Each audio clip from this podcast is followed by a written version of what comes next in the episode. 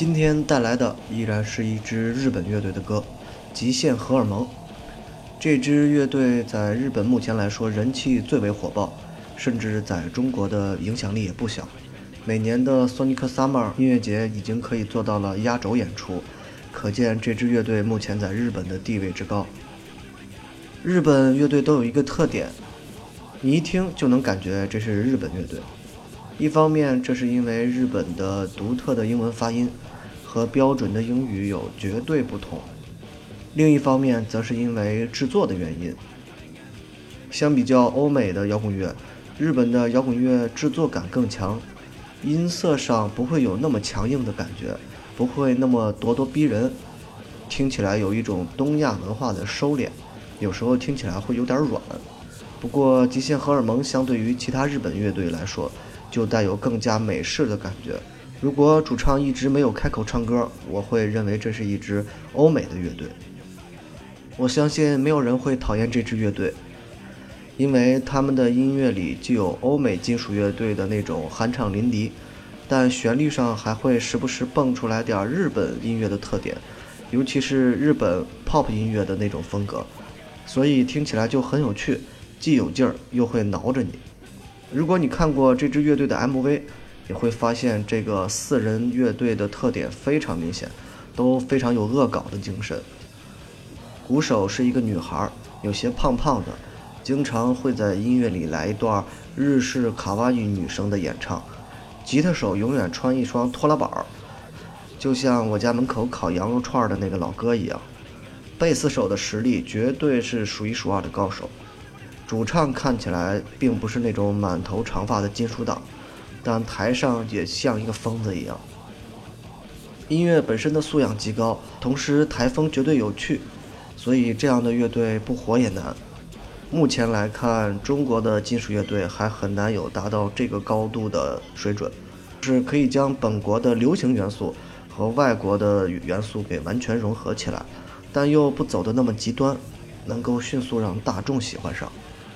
中国很多金属乐队的能力都很过硬，但是商业开发的角度有限，所以发展到现在很难有一支。金属乐队能够真真正正的走入到主流的视野之中。今天推送的这首极限荷尔蒙乐队的歌，我相信很多人并不会陌生，因为我看见评论，这是大热动漫《死亡笔记》的主题曲。看看人家的动漫音乐作品都已经生猛到这一步了，我们中国的动画片本身却还在停留在喜羊羊的这个路子上，所以这是不可否认的差距，简直就是鸿沟一样。如果有一天极限荷尔蒙来到中国，我想我会去看看的。但是现在我们只好听听歌来解解乏。